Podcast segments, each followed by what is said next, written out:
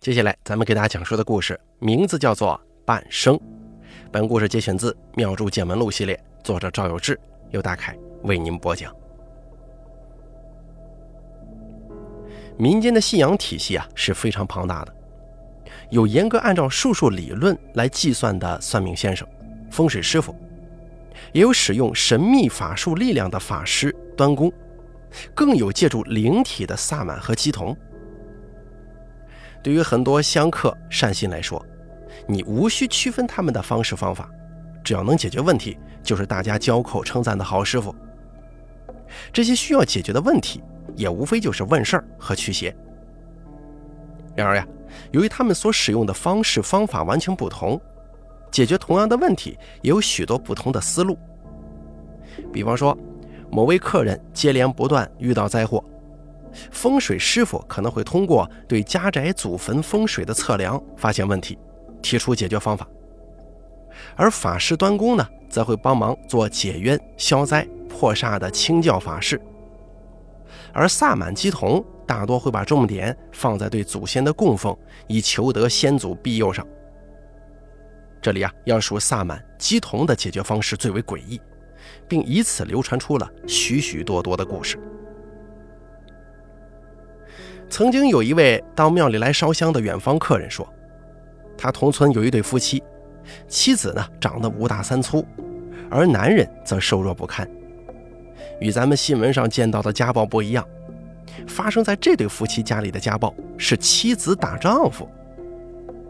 时间长了，这个当丈夫的不堪忍受，就去找了个萨满求教。萨满告诉他，前世的时候他是一个磨坊的老板。而他的妻子呢是拉磨的驴，上辈子挨了打，这辈子回来报仇来了。他愁眉苦脸地想了想，这磨坊里的人打驴的次数可是数不胜数，这要是来报仇，怎么能受得了呢？这个萨满出了个好主意，用许多麦穗扎成一捆，就告诉他，下次你老婆再打你，就把这个东西递到他手里。这个东西啊，一捆有许多根，他这打你一下，就相当于还了当年被你鞭打上百下。哎，再打你几次啊，他就不会打你了。丈夫一言照做了，哎，果然没过几回，妻子就再也没打过他了。由此啊，当地还产生了一个习俗，就是不用扫床的扫帚打人。又有一位客人加入了讨论，说。自己家呢，之前比较贫困，在村里生活，父亲从来不信这些鬼鬼神神的事儿。有一次，他母亲突发奇想，找了个出马的神婆来家里看看。神婆看了一会儿，问家里大门口三米远的地方是被谁埋了一只鸟啊？结果惹了某位大仙，把它挖出来就好了。这位客人当时想起，早先自己是用陷阱抓了一只鸟。逮到之后呢，发现鸟已经死了，就在大门口前面挖了个坑埋了。他赶紧去把骸骨挖了出来。没过两个月，家里拆迁，人家就发达了。哎，家里就很感谢这位神婆呀，厚厚的补上重礼。其实这种情况是一个很有趣的巧合，拆迁都是大范围的，并不会因为把一只鸟挖出来而改变。但是呢，这个神婆能够判断出家门口三米处有埋一只死鸟，这也说明神婆很有本事了。有些朋友告诉我，这叫做幸存者偏差，是指人们呢关注一件事的结果，而没有意识到整件事的过程以及其中的因果关系。前几天村宴，乡亲们在席间讨论起最近看到的新闻。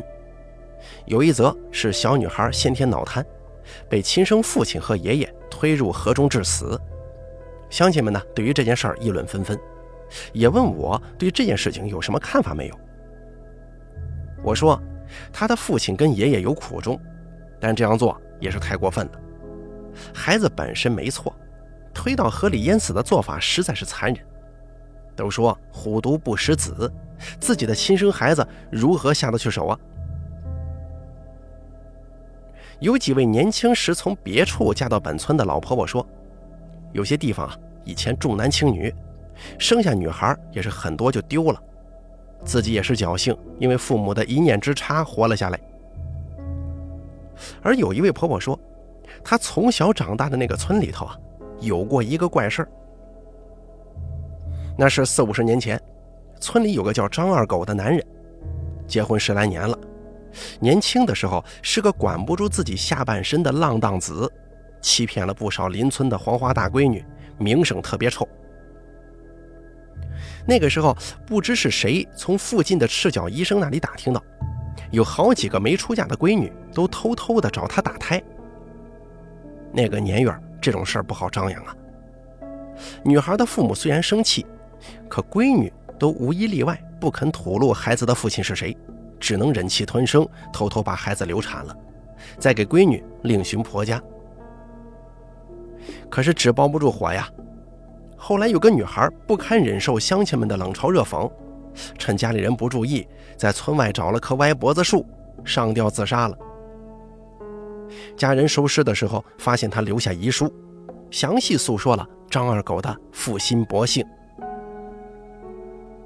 而这个女孩子的爹妈，白发人送黑发人，简直要气疯了，拿起锄头就要跟张二狗拼命，但还是被乡亲们给拦下来了。乡亲们都说：“好鞋不踩狗屎。”老两口年纪大了。跟年轻力壮的张二狗拼命，万一自己伤着怎么办？再要是有个三长两短的，那就更糟了。那个年代，农村重男轻女的来由就是这样：如果家里没有男丁，很容易被人欺负。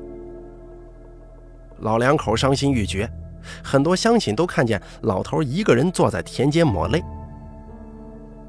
但出了这么个事儿，之前那些见不得人的丑事儿，罪魁祸首找到了。有几个姑娘的父母忍不住这口气，要去找张二狗讨个说法。张二狗的亲爹死得早，就母亲还在，而他这个母亲呢，是个远近闻名的泼妇，把张二狗锁在屋里，一个人站在屋门口骂那些女孩的父母，说他们自己管不住自己的闺女，不知道上哪找野男人，怀了野种还赖在二狗身上，各种污言秽语极其恶毒，让人听了浑身不自在。众人也拿他没办法呀，自讨没趣，散开了。但是张二狗的娘还是站门口骂了大半天。在这之后，乡里乡邻呢都知道张二狗是个混蛋，也没有人去愿意搭理他母子。而张二狗呢，长相颇有一些俊美，最后不得不找了一个远处的婆娘做老婆。张二狗结婚这十年，他老婆一怀孕。就去请郎中把脉，如果郎中认为这脉象是个女娃娃，就想尽办法流产。流产了好几次，接着还真生出儿子来了，总共生了四个儿子，一个女儿。但是女孩一出生就被遗弃了，三个男孩子都夭折了，无一不是在两三岁的时候生场大病，突然就死了。第四个才一周岁，从小就身体不好，一副半死不活的模样。村里人议论纷纷呐，都说做了伤天害理的事情太多，断子绝孙了。以前那么多姑娘被他祸害，他自己老婆生的女孩也全都堕胎流产，得遭报应。时间长了，张二狗也有些害怕，担心自己真的断子绝孙，也到处找人问，看能不能有什么办法。张二狗这个人呢，有些阴狠恶毒，乡亲们说。他要是信因果报应，就不该做出这样的事儿来。那些流产掉的孩子连超度都不做，可要是说他不信，他今天去找仙姑，明天找神汉，这些人给他出了不少主意。有的说得斋戒，有的说要给儿子挂个长命锁，还有人说得给他起贱名儿。张二狗都照做了，但是孩子眼看要到两岁，仍旧一副随时要断气的样子。直到有一天来了一个云游的道士，稍微年长的朋友对这个景象一定不陌生。小时候在村里会有云游道士来找几户人家算个命啊，断个卦。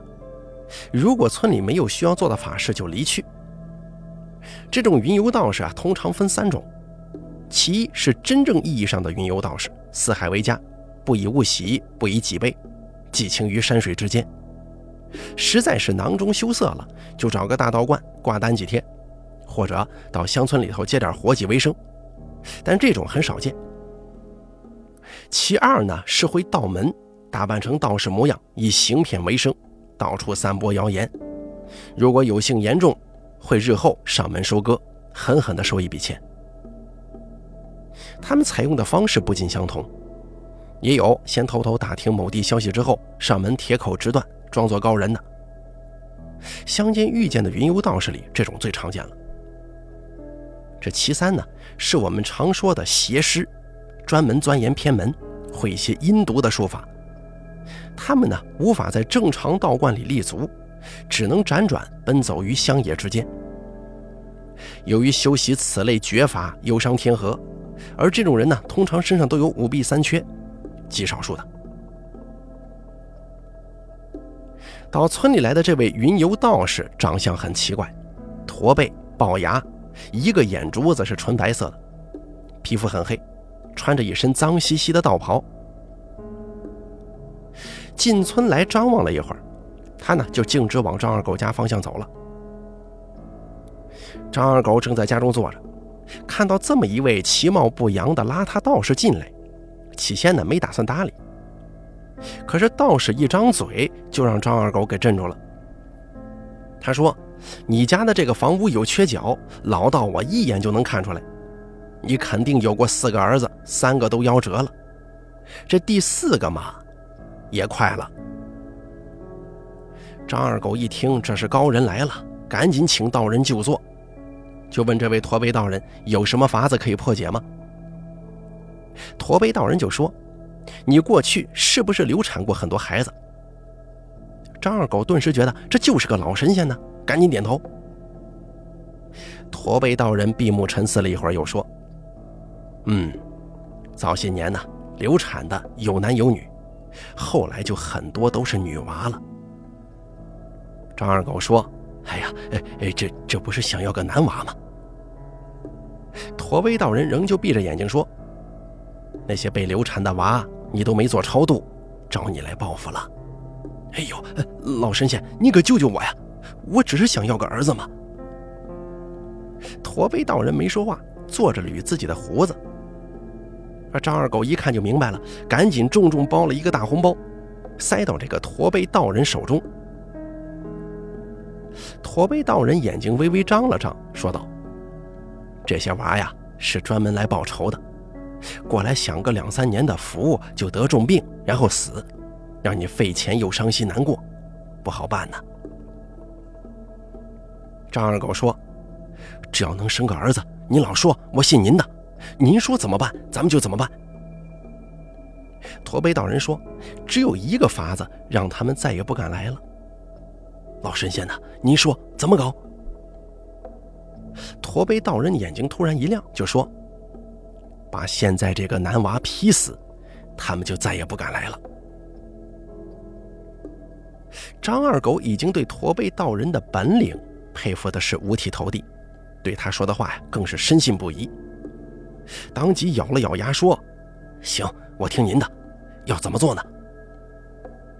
驼背道人说。要在夜里阴气比较重的时候，找个十字路口，让他们一伙都能看见。把这男娃娃带到十字路口，用切草的铡刀一刀劈死，然后把尸体丢到野地里去让狼吃了。再往后生男娃娃，就能养大了。说完，驼背道人收起红包，站起身走到门口，又回头对张二狗说：“切记。”劈的时候要一刀劈到底，这样才能吓住他的同伙。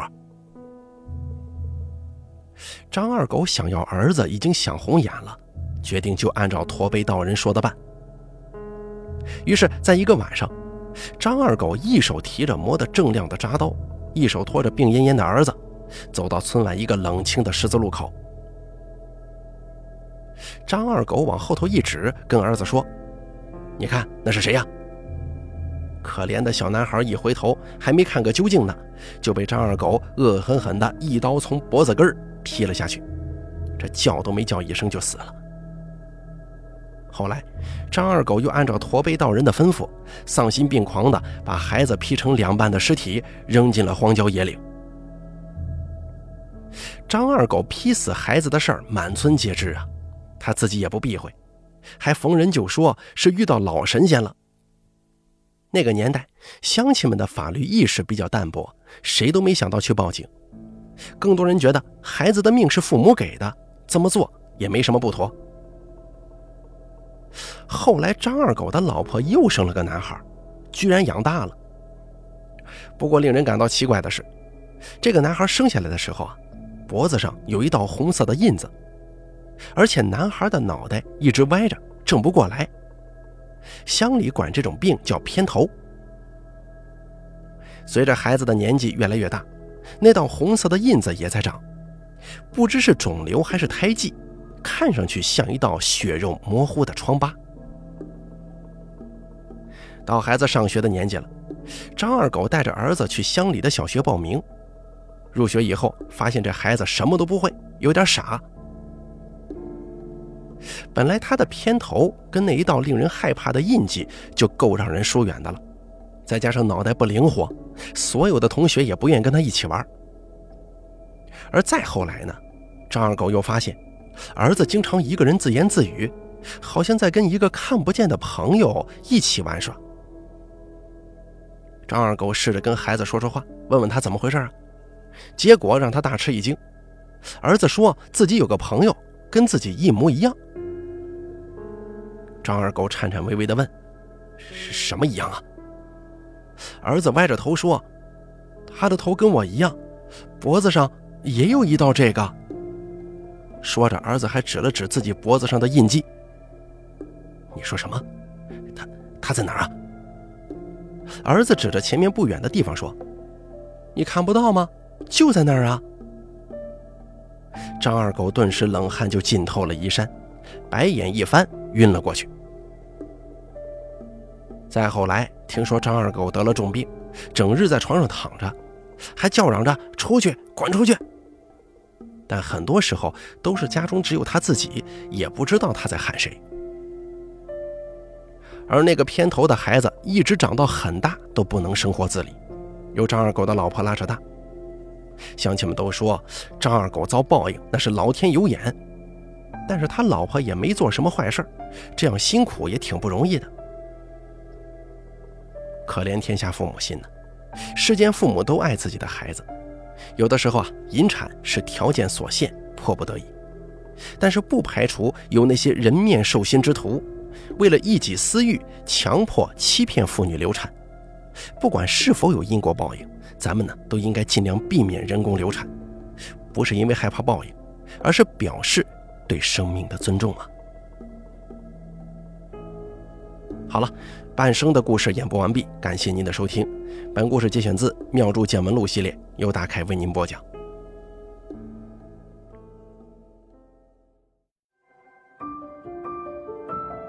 本期故事演播完毕。想要了解大凯更多的精彩内容，敬请关注微信公众账号“大凯说”。感谢您的收听。